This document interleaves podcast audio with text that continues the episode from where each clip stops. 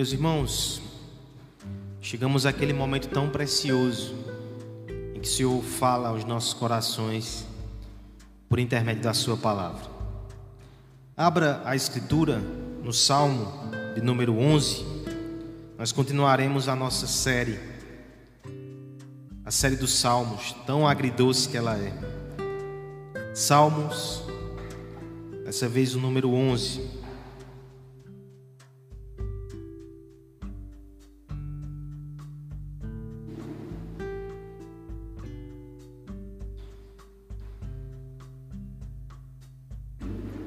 Leamos com atenção, com fé, com esperança a palavra de Deus. Diz assim: No Senhor me refugio. Como, pois, dizeis a minha alma: Foge como pássaro para o teu monte, porque eis aí os ímpios, armam o arco, dispõem a sua flecha na corda, para as ocultas contra os retos de coração. Ora, destruídos os fundamentos, que poderá fazer o justo? O Senhor está no seu santo templo. Nos céus tem o Senhor o seu trono. Os seus olhos estão atentos. As suas pálpebras sondam os filhos dos homens. O Senhor põe à prova ao justo e ao ímpio, mas ao que ama a violência, a sua alma o abomina. Fará chover sobre os perversos brasa de fogo e enxofre, e vento abrasador será a parte do seu cálice. Porque o Senhor é justo, e Ele ama a justiça. Os retos lhe contemplarão a face. Vamos orar pedindo para que Deus fale conosco essa noite, por graça, por misericórdia. Pai bendito, estamos diante da tua palavra, Senhor. E como precisamos ouvir a tua voz. Nós não somos daqueles que seguiam pela sua própria inteligência. Nós não confiamos na nossa experiência. Nós precisamos de Ti, Senhor. Fala conosco, não porque nós merecemos, mas porque Tu és gracioso, misericordioso e bom. Nos permite ouvir a Tua voz nessa noite, mesmo aqueles que estão em seus lares. Que a Tua voz seja ouvida pelo poder do Espírito, através da Tua palavra no nome de Jesus. Amém. Como eu já antecipei, irmãos, nós temos diante de nós nessa noite uma daquelas perguntas que são bem desafiadoras. O que fazer quando não há nada a ser feito?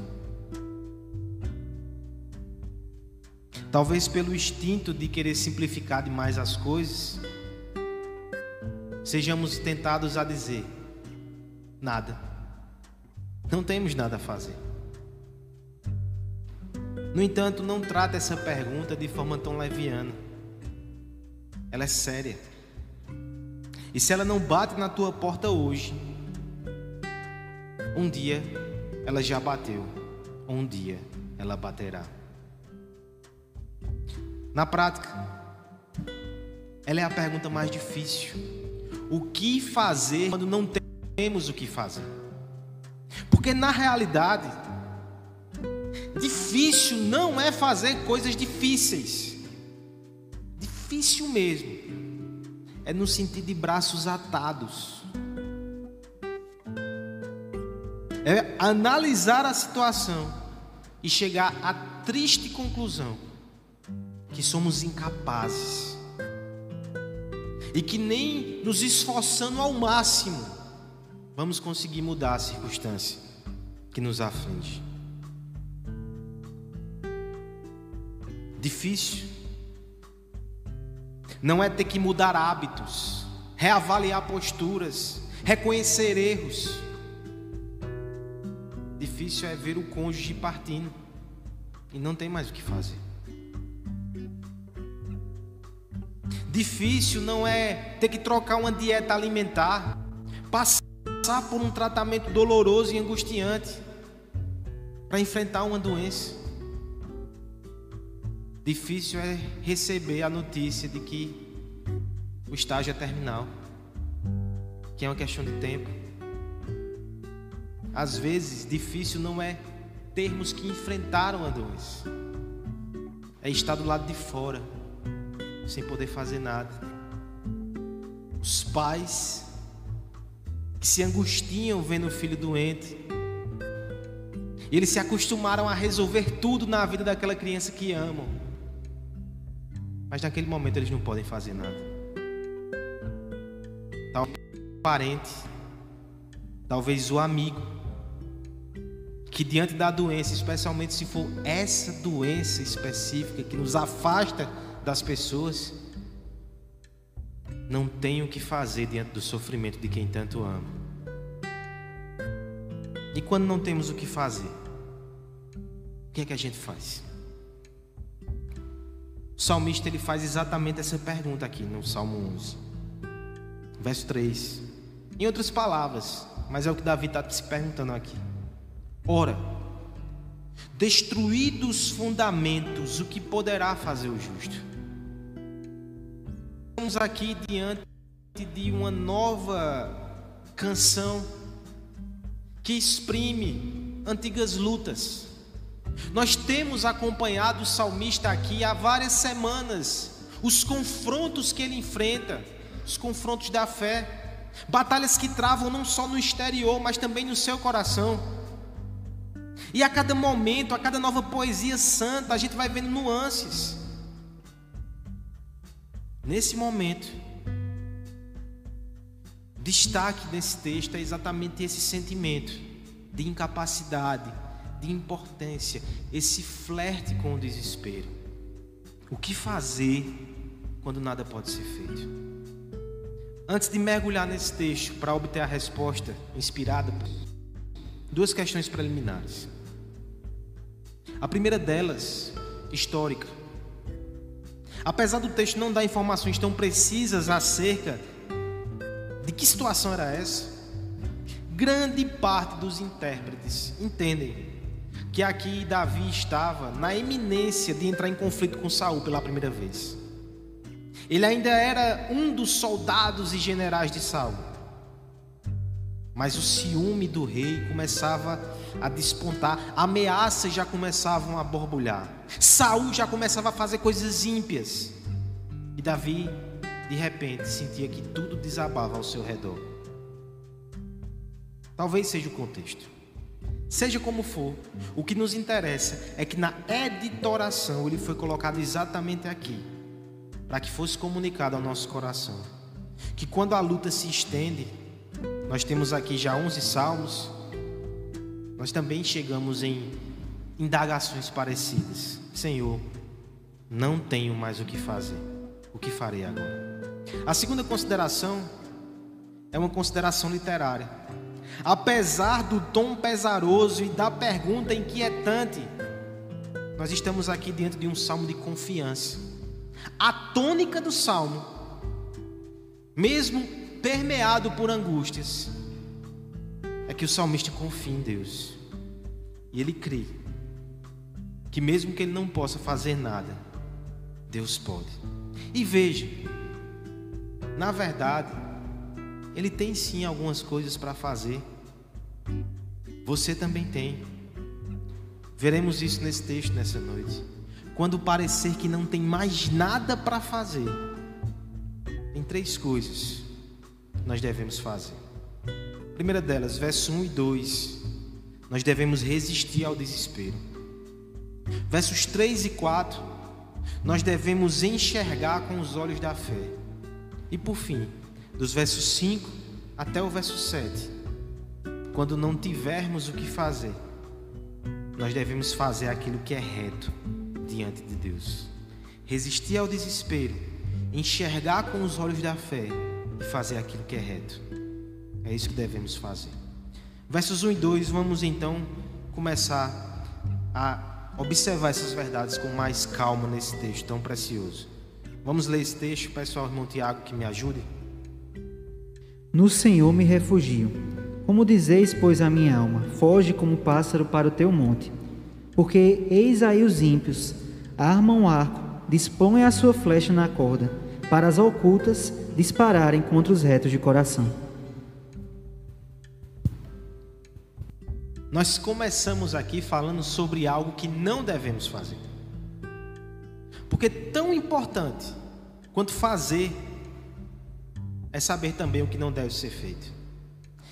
Quantas vezes a gente não piora algumas, algumas situações que a gente nem sabia que podia piorar, porque agimos com a cegueira do desespero, arrastados pela ansiedade, só pioramos a situação. Por isso, a primeira coisa que acontece aqui nesse salmo é uma luta que é travada no coração do salmista para que ele não ceda ao convite do desespero. Veja que o salmista já começa com uma declaração de confiança. Essa é até uma das razões que a gente classifica o salmo assim. No Senhor me refugio. Antes de qualquer coisa, Davi já coloca essa posição diante de nós. Talvez como um aviso que ele vai mergulhar em águas profundas. Então saiba que ele tem essa máscara de oxigênio. Mas no texto aqui, a conotação ele é um pouco mais forte. Nós temos um confronto de ideias, nós temos um diálogo beligerante. Davi está falando isso para alguém, um interlocutor oculto e não definido no texto. Por isso que ele afirma de pronto: No Senhor me refugio. Aí veja a sequência. Como, pois, dizeis a minha alma? Alguém está dando informação, alguém está colocando uma sentença que vai de encontro a essa confiança de Davi. Intencionalmente ou não, nós vamos discutir isso daqui a pouco. Mas há aqui um, um, um, enunciado que pode abalar as estruturas dessa fé e dessa confiança do salmista. E veja, ele vai descrever para nós aqui. Olha o que era dito a ele: Foge como pássaro para o teu monte diante daquele cenário que se avizinhava, diante da possibilidade eminente, provavelmente, de Davi enfrentar um rei. Davi, você é como um pássaro indefeso. Olha o verso 2: os ímpios estão com o arco armado, eles estão à escura, eles vão vir contra você. A sua única opção, Davi, é fugir para o monte. uma pergunta que precisa ser feita a esse texto. Por que Davi se ofendeu tanto com essa sugestão? Nós conhecemos Davi, ele fugiu outras vezes. Ele fugiu de Absalão. O Salmo 3 fala sobre isso. Por que nesse contexto ele reagiu? Por que nesse contexto ele entendeu que proceder dessa forma era não confiar no Senhor? Se de fato a leitura de muitos comentaristas está certa, Veja o contexto aqui. Acusações eram lançadas sobre ele. A animosidade com o rei Saul crescia. Se ele foge, seria uma espécie de confissão que de fato ele era mal intencionado. Davi não podia fazer isso. Mas o que me chama a atenção aqui, irmãos, é porque ele repele isso com tanta força, como se ele não aceitasse o veredito. Porque o veredito aqui é desesperador. Veja só, não é um homem contra o outro homem, não é sequer um homem contra o rei poderoso, é um pássaro, um pássaro pequeno e frágil, contra inimigos cruéis que têm um arco na mão. Veja como é desenhada essa situação. Detalhe interessante, irmãos. O texto vai dizer: os ímpios estão com o um arco contra os retos de coração. As pessoas que deram esse conselho a Davi, elas entendiam que Davi era reto de coração, possivelmente eram aliados, eram amigos, eram conselheiros. Mas talvez até para fazer com que Davi corresse e fosse embora, eles usam aqui hipérboles. Que Davi entende que, na verdade, naquele momento, era o próprio inimigo que falava pela boca de pessoas amadas. Porque se ele entende que ele está nessa situação, ele leria aquilo com olhos de desespero. E fugir nesse momento era abandonar o que Deus tinha para ele, era desistir. Esse é o ponto. Davi diz: Eu não posso fazer isso. Eu não preciso correr para o monte, porque o Senhor é o monte onde eu me refugio. Eu não vou. Perceba, irmãos, que muitas vezes até amigos podem ser usados para trazer a palavra de desespero. Isso é forte, né? Mas há um relato ainda muito mais forte do que esse na Escritura. Pedro, amigo de Jesus Cristo, a determinada altura do Evangelho, ele traz palavras a Cristo para tentar consolar Jesus e dizer que ele não vai para a cruz, e Cristo repreende, dizendo: arreda Satanás. Porque entendia que aquelas palavras foram potencializadas para o inimigo, para o afastar do caminho de Deus, para abandonar a proposta de Deus, para se entregar ao desespero. Nós não podemos fazer isso, irmãos. Mesmo que a situação ao nosso redor ela seja apavorante, a de Davi era. O cristão pode até se sentir acuado, amedrontado, desanimado. Mas o que nós não podemos permitir é que o desespero ele se aloje no nosso coração. Ele nos puxe para baixo. Ele nos leve para longe daquilo que Deus quer para nós. Quando estivermos acuados, cercados e amedrontados, lembremos no Salmo 121. Olhemos para o alto, é de lá que vem o nosso socorro. Nós não podemos nos entregar ao desespero e à insensatez.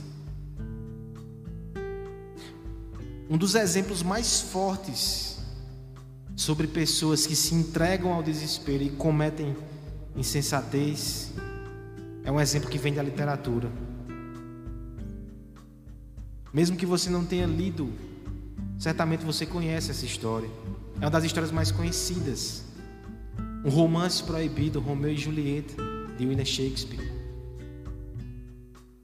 No final daquela trama, um plano é elaborado para que aquele casal termine junto. Julieta, para fugir de um casamento, ela bebe um veneno. Só que esse veneno não a mata, mas a deixa sem sinais vitais. O plano elaborado com o Frei Francisco ali é que ela finge-se de morta para toda a família. Um pouco macabra, ela vai chegar a ser enterrada, mas depois Romeu, o seu amado, vai tirá-la dali. Eles vão fugir juntos. Acontece que a comunicação desse plano, que estava numa carta, ela não chega nas mãos de Romeu. Tudo que ele sabe é que a sua amada está morta, que não há mais o que fazer. Então ele chega até o lugar em que ela está enterrada. E o autor vai falar exatamente sobre o desespero do coração dele. E quando ele olha ao redor e não vê o que, o que fazer, aquele jovem acaba tirando a sua vida. Ele não conhecia o autor daquela trama. Ele não conhecia o plano e a reviravolta que estava guardado para ele. Por isso ele se entregou ao desespero. Você conhece o autor da sua história? Você sabia que ele é cheio de reviravoltas? Você sabia que na história que ele está escrevendo para a sua vida, a morte, ela não tem a palavra final. E que o amor prevalece, mesmo diante do luto.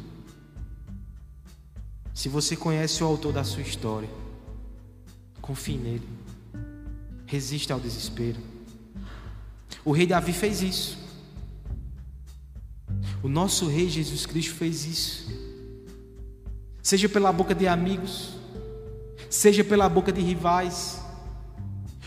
Quantos terrores não foram depositados sobre os seus ombros, mas ele foi até o fim, Ele foi até a cruz, ele enfrentou a morte e na sua ressurreição, ele dá um incentivo e um ânimo para todos aqueles que creem no Deus que escreve histórias lindas e com reviravolta surpreendente.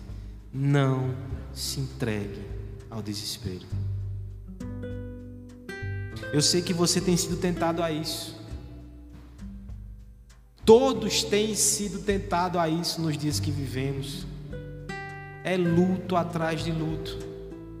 É luta atrás de luta. Eu não quero passar aqui a ideia de super-herói que você vai simplesmente ser imune e blindado a tudo isso. O desespero pode nos tocar.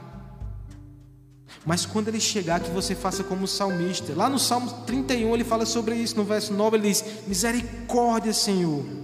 Estou em desespero, a tristeza me consome a vista, o vigor e o apetite. Você se sente assim? Se você chegar nesse estado, encurralado, amedrontado, desanimado. Resista pela fé. Peça socorro a Deus. Se refugie no Senhor. O cristão ele não está imune às ondas de desânimo que tentam sufocar a nossa esperança e levar a óbito a nossa fé que é tão frágil. Todavia, nós estamos vacinados contra a apostasia final. Ainda que nós passemos pelo vale da sombra da morte, o Espírito Santo vem e nos empurra e nos faz passar por ele, porque ali não é o nosso lugar, nós estamos indo para o nosso eterno lar. Ainda que o vírus do desespero circule ao nosso redor, trazendo pavor, caos e tristeza nesse mundo caído, e ainda que muitas vezes eu e você sintamos os golpes dele na nossa alma, nós temos o antídoto. O Evangelho de Cristo é o antídoto que o Pai nos deu. Lembre, o autor da sua história tem reviravoltas. A cruz nos mostra isso. Refugie-se em Jesus Cristo. E quando você não tiver o que fazer, uma coisa você deve fazer resista ao desespero e confie em Deus. Mas escute bem: se você não está em Cristo, você não tem esse refúgio, você não tem proteção contra o desespero. Corra para Jesus hoje. Faça isso hoje. O que fazer quando nós não temos o que fazer? Primeira coisa, resistir ao desespero. Segunda coisa, nós devemos enxergar com os olhos da fé. Versos 3 e verso 4. Mais uma vez, peço a ajuda do irmão Tiago. Ora, destruídos os fundamentos, que poderá fazer o justo? O Senhor está no seu santo templo. Nos céus tem o Senhor o seu trono. Os seus olhos estão atentos, as suas pálpebras sondam os filhos dos homens. Agora nós passamos à parte mais positiva. Algo deve ser feito aqui, mas não externamente ainda. Temos aqui algo discreto, algo interior, mas muito significativo. Nós precisamos, antes de tudo, ajustar as nossas lentes e aprender a enxergar espiritualmente o mundo que nos cerca. Irmãos, você não tem, vocês não têm ideia de como Davi ele seria fulminado pelo desespero se ele se guiasse somente pela vista. Mas quantas vezes não é isso que a gente tenta fazer? Porque nós pensamos assim: quem ignora os fatos é lunático, quem minimiza os riscos é o irresponsável. No entanto, irmãos, essa não é toda a verdade. Nós não devemos ser céticos ou materialistas. Nós não devemos ignorar o mundo visível, de forma nenhuma. Isso é irresponsabilidade, sim. Mas a gente não pode também ignorar o mundo invisível que é visto pelos olhos da fé e que é tão real quanto. Olha o mundo visível aqui de Davi como era desafiador. Ora, destruídos os fundamentos, o que poderá fazer o justo? O diagnóstico de Davi aqui é dificílimo, porque nas palavras dele é um cenário desolador. Toda a sua segurança evaporou. Ele não pode fazer nada. Triste homem que só enxerga o caos. Porque eu sei que o caos existe. Eu não poderia dizer que não existe. Você tem visto. Mas Davi vê outra coisa também. E é isso que o Espírito Santo nos desafia a ver hoje. Olha o verso 4. Uma visão que contraria, que desafia aquilo que os olhos veem. O Senhor está no seu santo tempo. Primeira coisa, tem algo que não saiu do lugar. Ainda que pareça que saiu tudo do lugar ao redor dele e ao seu redor nada está como antes. Há algo que jamais será mudado. Deus continua no trono. E tem algo interessante aqui, irmãos. Veja que ele fala: O Senhor está no seu santo templo. No Senhor tem os, no, nos céus tem o Senhor seu trono. Ele repete Senhor e Avé duas vezes. Não só isso. Ao longo do texto, você pode conferir depois, está no verso 1, está no verso 7, está espalhado aqui mais três vezes. São cinco vezes que Davi repete Yahvé. Isso não é comum. Nos outros salmos não tinham essa intensidade. Lembra? Esse é um texto de confiança. Quanto mais a gente enche o nosso coração com a visão a respeito de quem Deus é e reafirmamos isso, mais nós conseguimos afastar o desespero com os olhos da fé. O Senhor está no trono. O trono do Senhor é no céu. Mais um destaque aqui: no céu, onde não pode ser removido, não pode ser abalado. Sabe o que Davi está dizendo? Nem todos os fundamentos foram derrubados, o Senhor continua no trono. Quando parecer que todos os fundamentos da sua vida foram derrubados, um jamais será. Deus continua no trono. Ele continua ativamente. A parte B do verso 4 vai dizer: Ele está sondando tudo o que acontece. Com as suas pálpebras, eles vê os filhos dos homens. Aqui é a, é a, segurança e a confiança de Davi que provoca até uma inversão. Agora ele olha para os homens e diz: Homens, vocês que atentem para os seus caminhos, porque Deus está vendo. Ele muda o enfoque. Não é mais ele que tem que temer, são os inimigos que tem que temer. A gente tem percebido isso. Davi, quando muda de postura, é porque a graça de Deus está agindo no seu coração. Nós precisamos aprendermos a olhar o mundo ao nosso redor com esses olhos. Porque se nós nos guiarmos somente por vistas, iremos perder de vista o que Deus está fazendo no mundo. Quem se guia só por vista, não crê na transformação das pessoas pelo Evangelho. Quem se guia só por vistas não crê que Deus pode mudar a situação da sua família. Quem se guia só por vistas deixa de perceber a presença de Deus, mesmo nas noites mais escuras.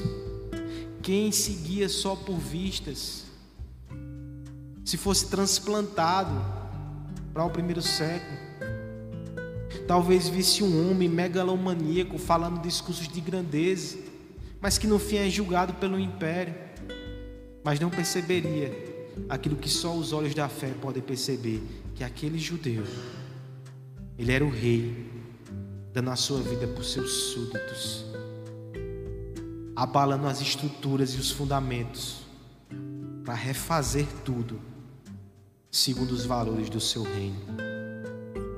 A fé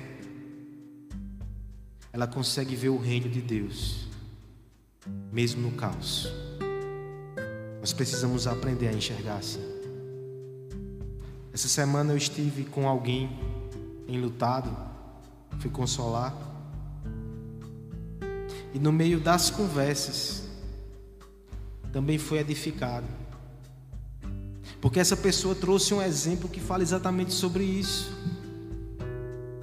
Nós lembramos nessa conversa sobre aquela situação em que Eliseu está cercado por um exército. E o seu servo começa a temer. E Eliseu está tranquilo. E Eliseu faz uma oração: Senhor, descortina os olhos do meu servo, do meu aprendiz, para que ele veja o mundo espiritual, para que ele veja aquilo que é invisível, mas é extremamente real. Há um exército de anjos, de modo que eles são maioria, sim. Essa verdade ela se aplica a todos nós, irmãos. Mas eu sei que com os olhos marejados é mais difícil ver. Mas olha o que Deus está dizendo para você nessa noite. Quando a visão ficar embaçada por causa das lágrimas, desiste do olho carnal, o feche se for necessário, enxerga com os olhos da fé o que Deus está fazendo. Se for difícil para você, irmão, olhar para o amanhã e projetar o livramento, faça primeiro o movimento contrário. Quantas vezes na sua vida você já não ficou encurralado? Talvez alguns anos você se sentiu exatamente desse jeito, não tem o que fazer, e olha onde você está hoje. Olha o que Deus fez. Olha para onde Ele te trouxe. Olha as portas que você nem sonhava que Ele abriu. Ele continua no trono. Ele continua no templo. Ele pode fazer de novo. Confie nele. Enxergue com os olhos da fé. Eu sei que nós precisamos também dos olhos carnais, porque nós somos fracos. E Deus é condescendente conosco. Ele espalha para nós colunas de calmaria para a gente se apegar. Só que nenhuma delas é o nosso refúgio final. E às vezes, Ele permite que essas colunas sejam derrubadas, para que você perceba quem te sustenta de verdade e qual é o fundamento verdadeiro. No meio dessa correnteza que é a vida debaixo do sol, a gente procura ilhotas de segurança para se segurar. E nós encontramos pela graça de Deus famílias, relacionamentos, empregos, projetos, igreja. Nós nos seguramos nessas ilhotas de segurança que Deus proporciona. Mas nunca esqueça: nenhuma delas foram feitas para ser o depósito final da nossa esperança, e sim elas são sinais visíveis para o fundamento invisível, para o fundamento inabalável que é o próprio Deus, se Ele permitiu que alguma dessas caísse. Ele o fez para que você aprenda a enxergar pela fé que Ele continua no trono e que é nele que você deve se apoiar e se ancorar. Mais uma vez eu preciso avisar com urgência.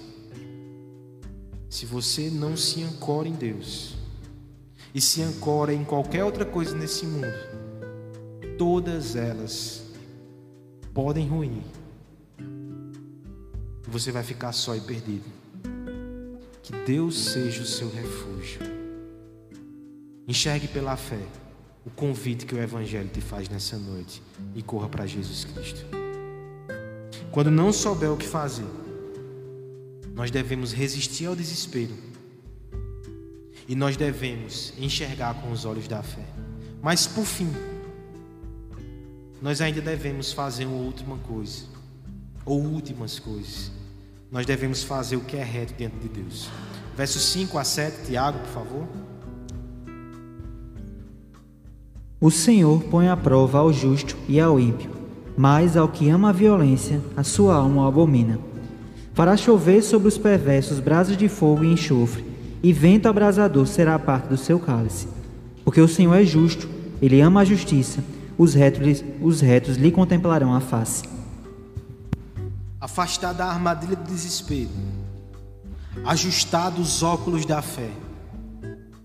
Chega então o momento de fazermos coisas surpreendentes, reações inesperadas, planos mirabolantes. Nem sempre.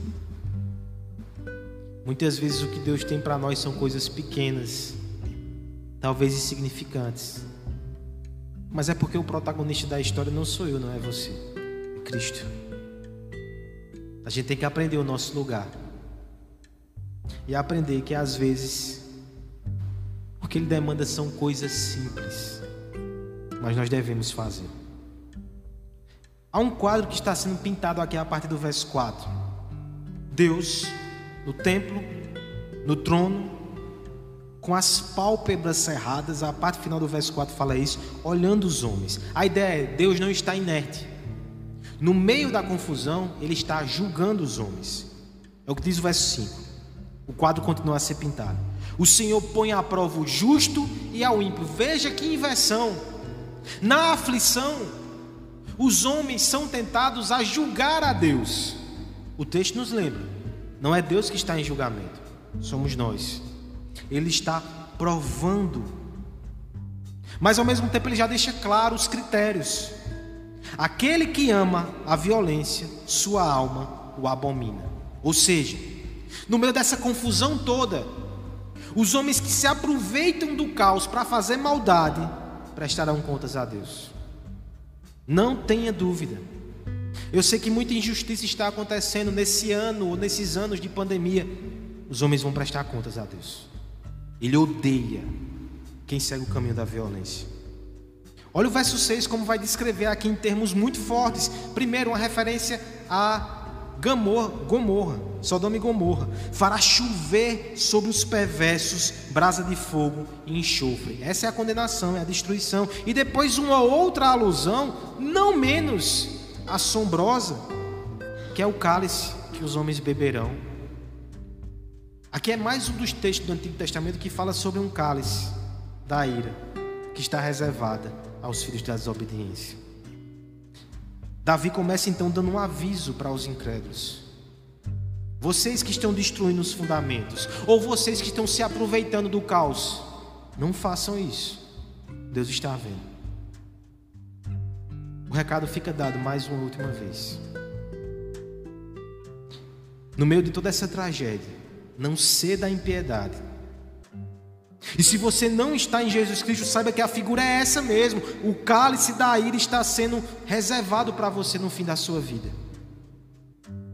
Mas só que aqueles que confiam em Jesus Cristo como seu refúgio, esse cálice é passado para a mão do Filho de Deus. Ele verteu até a última gota na cruz do Calvário. Não seja um inimigo de Deus. Seja um filho, um arrependido um salve Jesus Cristo. Mas agora volta os olhos para a parte final do texto, que é como se Davi falasse agora para os justos, para a igreja, para você que já está em Cristo. Porque o Senhor é justo, Ele ama a justiça. Os retos lhe contemplarão a face.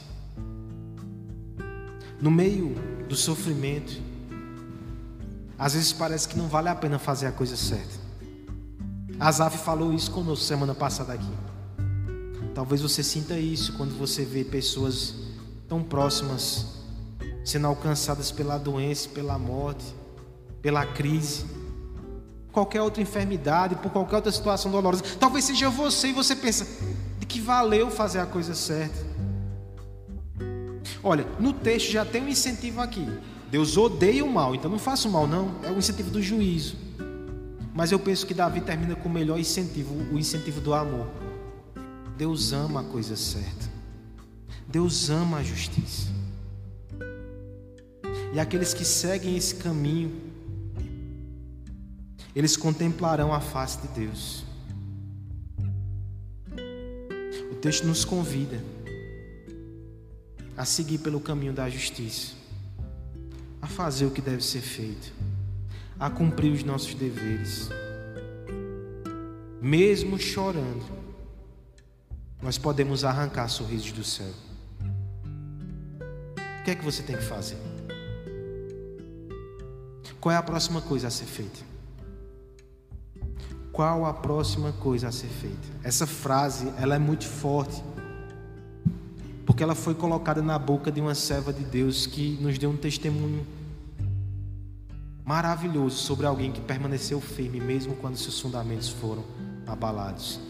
Eu já citei essa irmã aqui outra vez, Elizabeth Elliot. seu marido, Jim Elliot, foi morto por canibais. Eles estavam no Equador, numa missão. O seu marido foi morto junto com um colega e ela ficou com uma criança de 10 meses ali naquela tribo. No meio do desespero, o Senhor a fez lembrar desse, dessa frase. Qual é a próxima coisa a ser feita? É cuidar da criança, é supervisionar a missão, é discipular indígenas que se converteram, é continuar pregando o Evangelho. Qual é a próxima coisa a ser feita? É acordar, é levantar, é pregar para alguém, é fazer uma comida. É o que? Qual é a próxima coisa a ser feita? E de próxima coisa em próxima coisa, ela foi caminhando, chorando. Mas um dia, ela terminou a sua jornada. E eu creio que essa irmã preciosa, ela contemplou a face sorridente de Deus para ela. E é isso que nós devemos fazer, irmãos. Diante do sofrimento e diante do caos, nós somos tentados a paralisar. Mas não faça isso. Continue, mesmo fazendo coisas simples. Continue sabendo que é Deus que tem um quadro completo. E se Ele te deu pequenas peças, é com elas que você deve lidar. Qual é a próxima coisa a ser feita?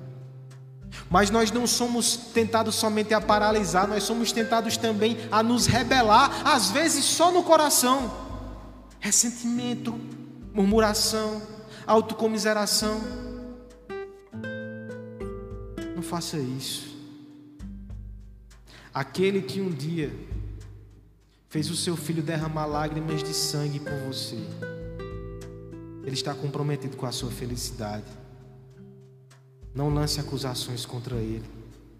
Confie nele e se pergunte: qual é a próxima coisa a fazer? Quando a escuridão se derramar ao seu redor, somente a palavra de Deus ela pode pavimentar um caminho de luz. Sigamos e brilhemos como Jesus, mesmo chorando. Arranque sorrisos do céu. Quando as lágrimas forem abundantes e a confusão se fizer presente, lembre de Deus que traz consolo mas também traz firmeza e propósito. A retidão não é uma opção para quem é filho dele, mesmo chorando. Arranque lágrimas do céu, sorrisos do céu. Quando o pecado te parecer atrativo, quando a rebelião for convidativa, quando o seu sofrimento justificar os deslizes, olhe para a cruz diante do sofrimento de Cristo, se rebelar é injustificável. Mire-se naquele que não cedeu, mas foi até o fim. E a nossa vida pertence a Ele agora, mesmo chorando. Arranque sorrisos do céu. Eu sei que isso não vai ser fácil. É o confronto da fé. Mas deixa eu terminar esse sermão compartilhando com vocês a luta que eu travei essa semana. É um momento de confissão. Se a sua fé está fundamentada no pastor inabalável, a sua fé é frágil. Só há um pastor que é inabalável, que é Jesus Cristo. Essa semana o presbítero Guilherme falou comigo de meio-dia quase, na sexta, para que acertássemos ali os detalhes finais das músicas de hoje, a música de resposta do Salmo 11. Eu disse: segura um pouco. Nem sabia que João estava compondo uma canção. Segura um pouco, porque eu não sei se eu consigo pregar o Salmo 11. Deixa eu voltar para a igreja de tarde, que eu vou tentar de novo. Naquele dia, mais uma vez, logo cedo, nós fomos golpeados com notícias de morte. Assim que eu peguei o celular, a primeira coisa, a notícia do falecimento da irmã Elane da Igreja Batista. Logo depois, uma notícia que me abalou muito. na morte de Aline, 22 anos.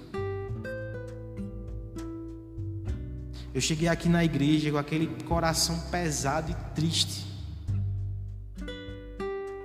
E no meu coração ensaiava até um, uma murmuração contra Deus, dizendo: Eu não aguento mais terminar sermão de luto, Senhor. Quantas e quantas sextas-feiras nesse ano eu não me encontro aqui com a Bíblia, a tela do computador e a vontade de chorar. Nessa sexta eu não queria pregar, irmãos. Eu não queria estar aqui. Eu me senti triste, cansado, desanimado e sem nada para dizer. Eu até liguei, mandei uma mensagem para a Letícia dizendo: Vamos para um rodízio? Talvez ela nem entendeu o que eu queria naquele momento. Eu queria fugir. O rodízio para mim representava a fuga. Desde o início da pandemia eu não tive esse prazer ainda. Então eu pensei, eu quero, vou comer, vou fazer outra coisa, eu vou esquecer isso aqui. Depois eu pego algum sermão antigo, eu queria fugir. Mas Letícia disse: a comida já está no fogo. Que história é essa? Mal sabia ela que era a voz de Deus. Eu não podia fugir. Fui para casa, comi o feijão de Letícia, fui deitar um pouco, chorei escondido, porque eu sou orgulhoso, e orei. Depois de um cochilinho pequeno, Deus falou comigo.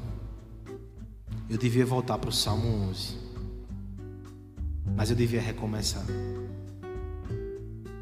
Na quinta-feira de noite, a gente teve um, um aconselhamento uma pessoa enlutada, e essa pergunta ficou martelando no meu coração que ela fez. Ela indagou: "E quando eu não tenho o que fazer, pastor?" Mas o sermão seguia em outra direção. Ele era mais frio.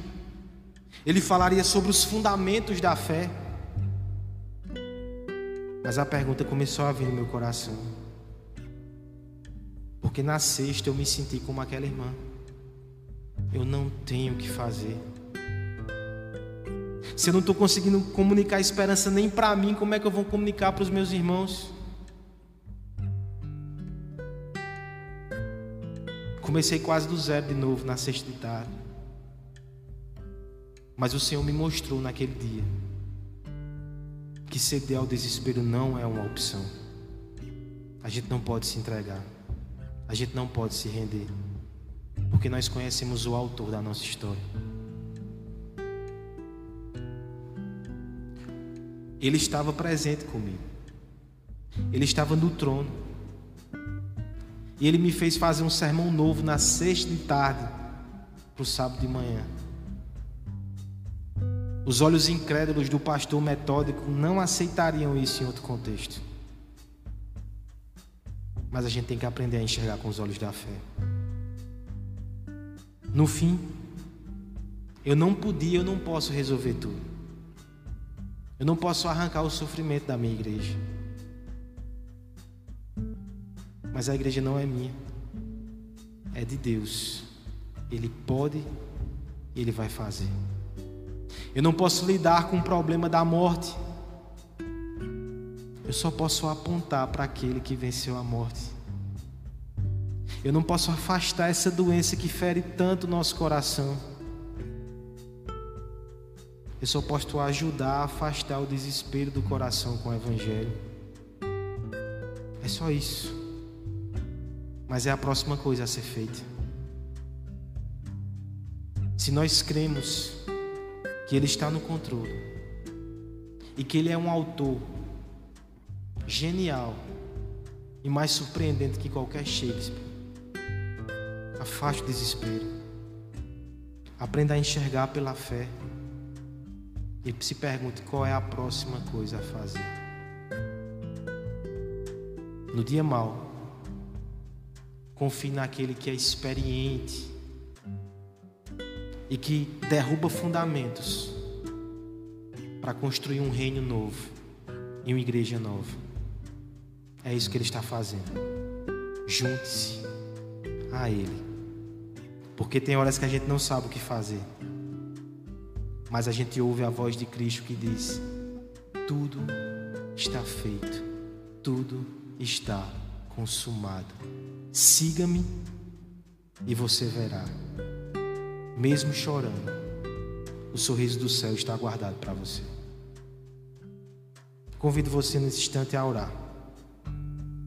E logo depois nós iremos cantar uma canção que nosso irmão João fez, baseado nesse texto tão precioso. Ore, pedindo fé, pedindo esperança. Ore por aqueles que estão desanimados e enlutados hoje. Ore para que Jesus Cristo nos ajude a cumprir os nossos deveres confiando nele. Pai amado, Pai bendito, nós te exaltamos, Senhor. Como é bom ouvir a tua voz, Deus. Nós precisamos tanto de ti, Senhor.